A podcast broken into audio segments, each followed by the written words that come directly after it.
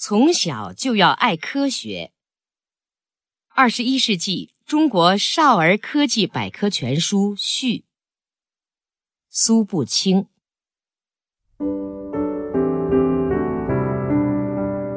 在当今社会上流传着这么一句话：“电脑与外语是进入二十一世纪的通行证。”从一定角度上看，这句话确实没错，因为在它的背后传达了这样一个信息，那就是知识就是力量，科技知识是现代文明社会的立身之本。如果说在二十世纪五十年代初，扫除文盲一度成为我们国家的一项基本国策，它适应了蓬勃发展的社会主义建设事业的需要。那么，今天扫除科盲也应成为国家着力提倡之举。这也是迎接新世纪对我们的迫切要求。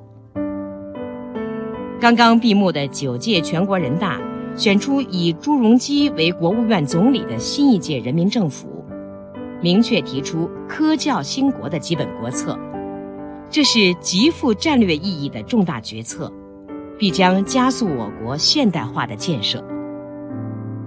今天，现代科技的发展已远远超越昔日的预测或构想。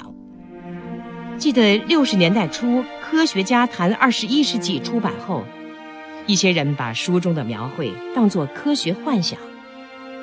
但曾几何时，什么机器人干活、太空遨游之类，早已成为活生生的现实。而且，现在的电脑网络全球通。绵羊、猕猴的无性繁殖及克隆技术等，又反映了现代科技的新发展。这些新成就，既为广大少年朋友提供了奔向新世纪的理想翅膀，也为他们拓宽了眼界和思路。科学是第一生产力，我们要牢记邓小平爷爷的教导：从我做起，从现在做起。从小就要做一个爱科学的好孩子。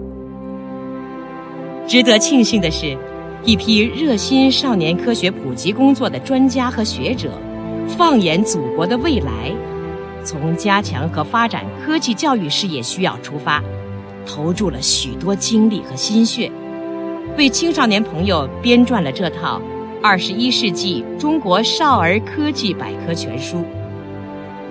该书文字简洁，图文并茂，通俗易懂，便于查阅，全面介绍古今中外人类科研成果、科技精英及主要科技知识。小读者们阅读之后，定会受益匪浅。青少年朋友是祖国的花朵，民族的希望，更是令人羡慕的新一代跨世纪建设者。面对如火如荼的改革开放热潮，耳闻时代列车高歌猛进的轰鸣，我相信，少年朋友们定会以建设祖国为己任，从小爱科学、学科学，将来长大了，为伟大的祖国创造新发明，做出新成就。一九九八年四月。